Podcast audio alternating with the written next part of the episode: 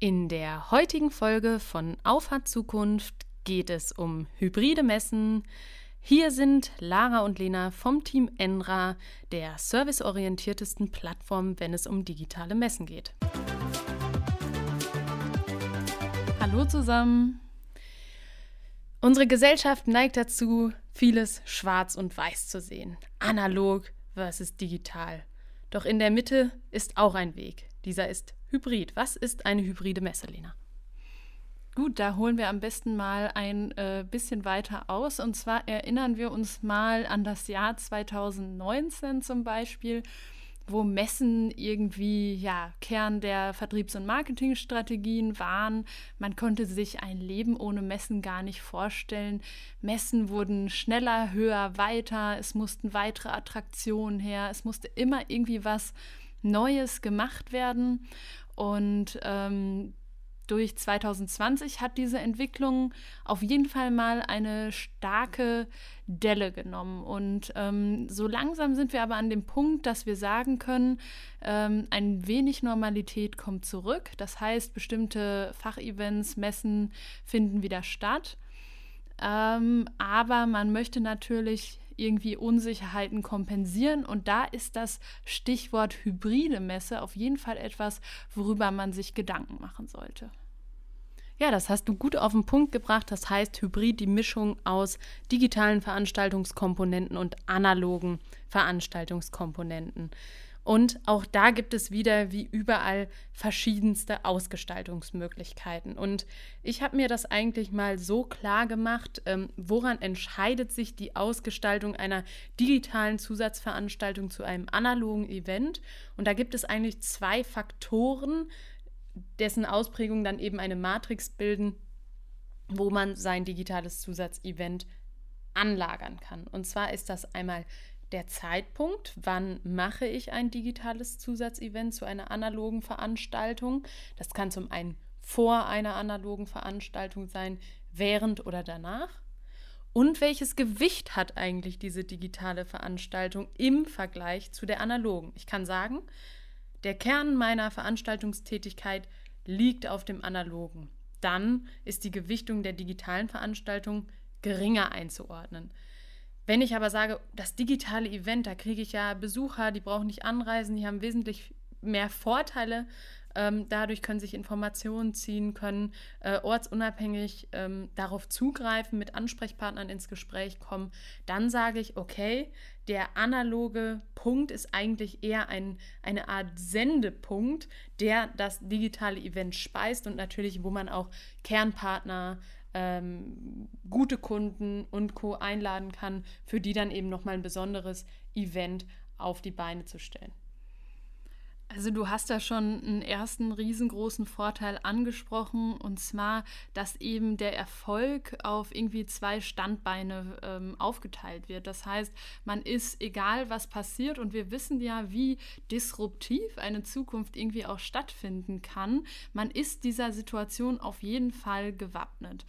Ähm, das heißt, man kann äh, zum einen auf die Besucher eingehen, die man face-to-face -face treffen kann, aber man hat natürlich auch eine Alternative für all diejenigen, deren Unternehmen vielleicht sagen, im Moment ist es uns einfach zu gefährlich, mit der, ich sage es mal so, Außenwelt zu agieren und interagieren. Ähm, deshalb äh, stellen wir unsere äh, ja, Besucher auf das Nötigste ein. Und ähm, indem man auch auf solche Eventualitäten eingeht, signalisiert man als Unternehmen ja auch, hey, wir sind anpassungsfähig, wir können uns auf neue Situationen einlassen. Und das vermittelt ja auch irgendwie so ein bisschen so ein Image, dass man, egal was kommt, man ist für seine Kunden da, man ist für seine potenziellen Kunden erreichbar und man steckt nicht den Kopf in den Sand und wartet ein Jahr und hofft, dass es dann vorbei ist. Du hast gerade von Besuchern gesprochen, die oder deren Arbeitgeber dann über bestimmte Richtlinien und Compliance-Verankerungen Restriktionen aufbauen, Veranstaltungen zu besuchen. Aber auch auf Ausstellerseite ist natürlich irgendwo eine gewisse Angst da. Nicht umsonst hat man schon lange vor Corona Flugreisen mit einer ganzen Firma in verschiedenen Flugzeugen durchgeführt, weil einfach die Gefahr viel zu groß ist, obwohl die Wahrscheinlichkeit eines Eintritts so gering ist. Aber wenn es dann passiert, dann wäre das Handeln einer Firma komplett eingeschränkt. Und so wäre es ja auch jetzt in abgeschwächter Form nicht so ein ganz so krasses Beispiel, wenn eine Vertriebsmannschaft komplett auf eine Messe geht und irgendwie passiert es dann doch, trotz aller Hygiene- und Abstandsregeln, dass sich jemand infiziert und andere ansteckt, dann kann das auch so eine Kettenreaktion ergeben und dann habe ich vielleicht zwei, drei, vier Wochen keinen Vertrieb, ja. weil bestimmte Quarantänen verlängert werden. Ne? Dann bin ich abhängig von, von externen Entscheidungen und ich, ich denke, man muss für beide Seiten trotzdem Touchpoints bieten. Und auch da ist es ja so, kenne ich komplett aus unserem Umfeld. Es gibt Leute, die sagen, face to face, das ist das einzig wahre und eine Veranstaltung funktioniert nur, wenn wir uns persönlich sehen, wenn wir uns die Hand schütteln können, wenn wir ähm, persönlich äh, ins Gespräch kommen.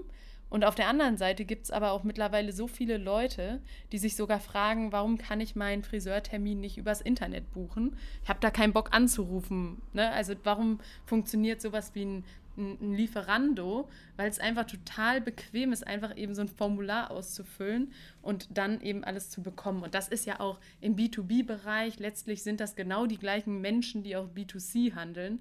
Warum nicht auch darauf eingehen, für bestimmte Typen, ne, es sind nicht alle die, äh, ähm, die nach außen stechenden Vertriebsleute, ähm, nicht da auch Touchpoints zu bieten, die dann auch pers personifiziert und auf bestimmte Ansprachemaßnahmen funktionieren. Ja, es ist definitiv eine ähm, beidseitige Angelegenheit. Man kann sich da natürlich auch überlegen, wenn es Firmen gibt, die sagen, Unsere Außendienstmitarbeiter werden derzeit nicht im Außendienst eingesetzt. Die werden wahrscheinlich auch deutlich strenger mit einer Messeteilnahme sein. Und ähm, indem man natürlich ein zweites Standbein einfach mit hinzunimmt, verteilt man auch so ein bisschen äh, einfach den Druck und nimmt den Druck auch ein bisschen raus und sagt sich, hey, wir haben auf der einen Seite den Kanal persönlich, wir haben auf der anderen Seite den Kanal digital persönlich, sag ich mal. Und man kann vielleicht auch auf die Bedürfnisse des Vertriebs- und Marketing-Teams eingehen, indem man vielleicht sagt, der eine ist vielleicht ein bisschen, ähm, hat vielleicht irgendwie eine Geschichte, muss aufpassen, dass bestimmte Sachen eben nicht eintreten oder hat ein ja, einen familiären Grund, warum eben eine gewisse Vorsichtsmaßnahme erforderlich ist und hat damit dann natürlich auch einen Ausweichpunkt, weil auch eine digitale Veranstaltung braucht eine persönliche Betreuung. Sie lebt davon, dass sich jemand darum kümmert in der Zeit. Sie lebt davon, dass ähm, Kommunikation on demand stattfindet und eben nicht eine Antwortzeit von drei, vier Stunden vorhanden ist. Und ähm, da ist natürlich auch ein Riesenvorteil, dass man dann eben entsprechend auch der Anforderungen im eigenen Team darauf reagieren kann. Du hast es gerade schon mal angesprochen. Qualitätsfaktoren für eine digitale Messe, weil ich glaube, gerade in den letzten Wochen hat man einfach alles gesehen von einer einfachen, von einem einfachen YouTube-Video über ähm, Videokonferenzen bis hin zu komplexen Veranstaltungssystemen, die dann digital diese Veranstaltung abbilden.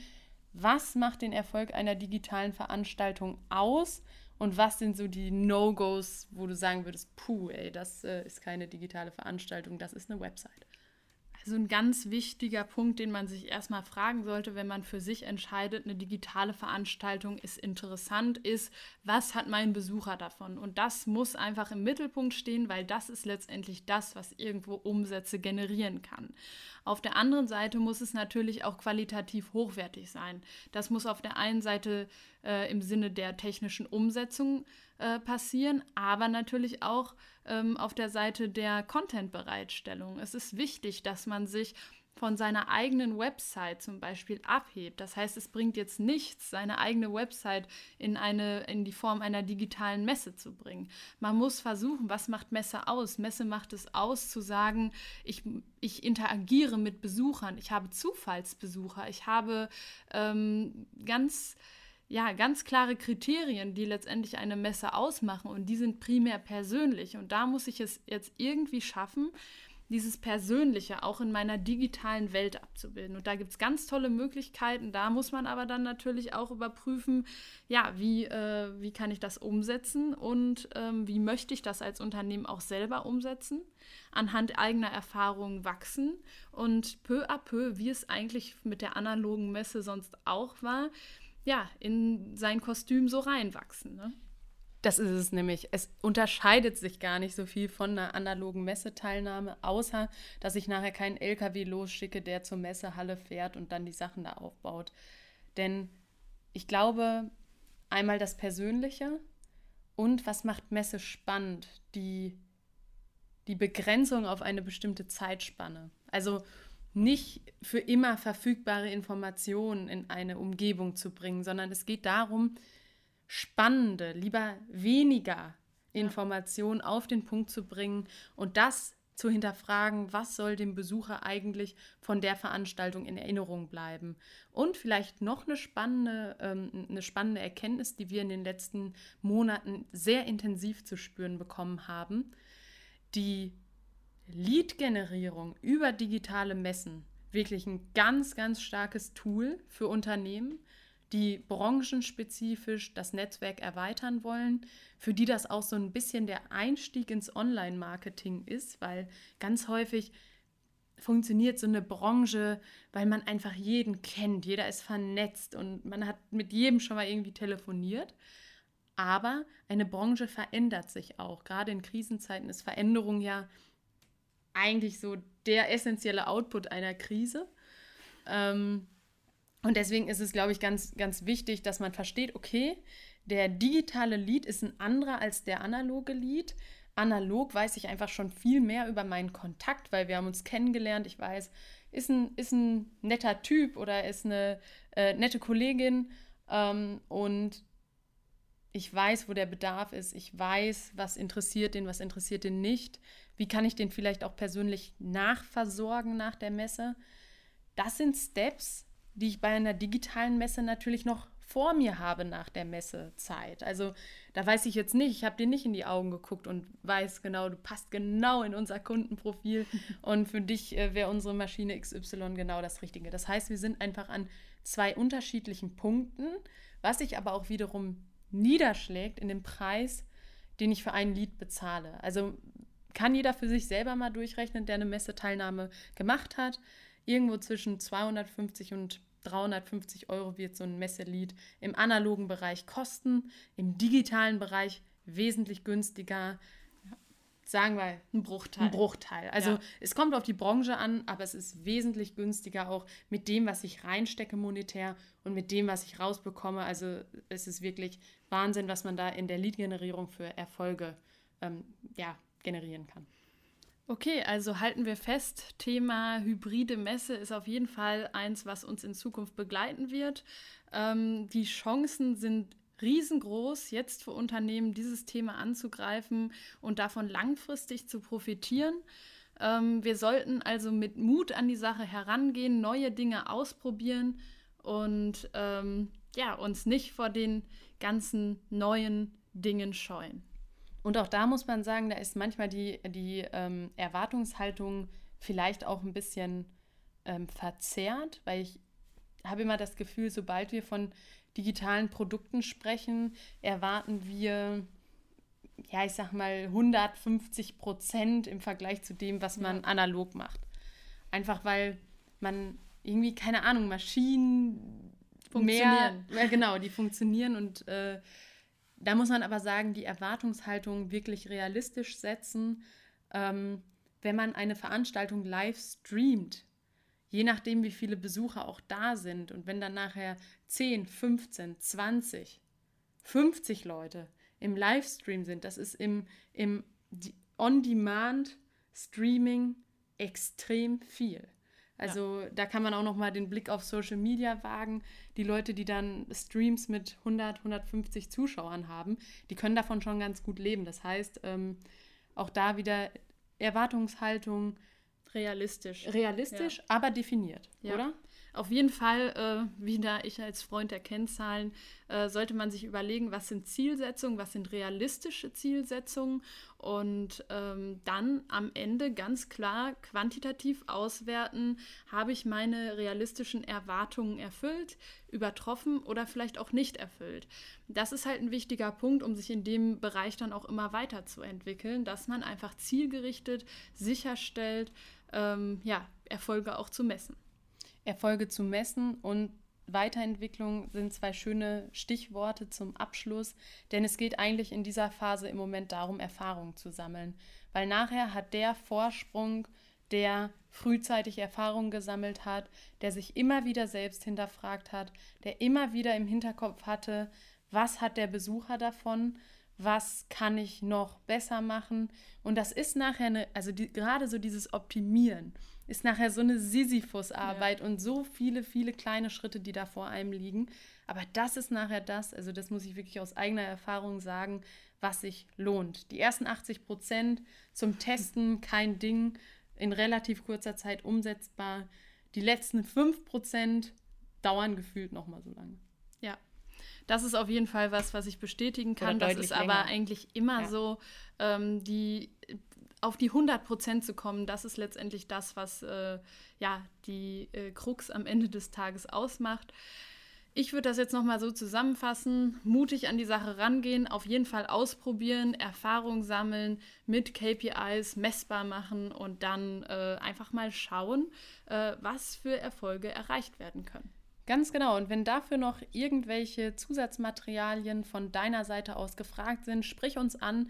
Wir haben eine ganze Litanei an Fallstudien, Erfahrungswerten, die wir dir gerne zur Verfügung stellen würden. Schreib uns einfach eine Mail ähm, an kontakt.enra-qr.de und wir beantworten deine Fragen gerne und würden sagen, bis nächste Woche. Tschüss. Ciao.